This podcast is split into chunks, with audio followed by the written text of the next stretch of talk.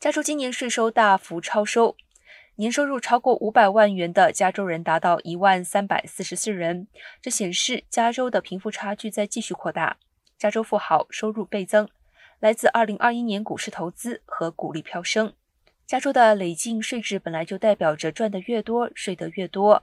而且这群少数近年来还越来越多，因此对加州税负的贡献度越来越大。他们的应税所得高达三千亿元，占加州总额的五分之一，但是薪资所得却只占加州的百分之九，利息所得占百分之四十二，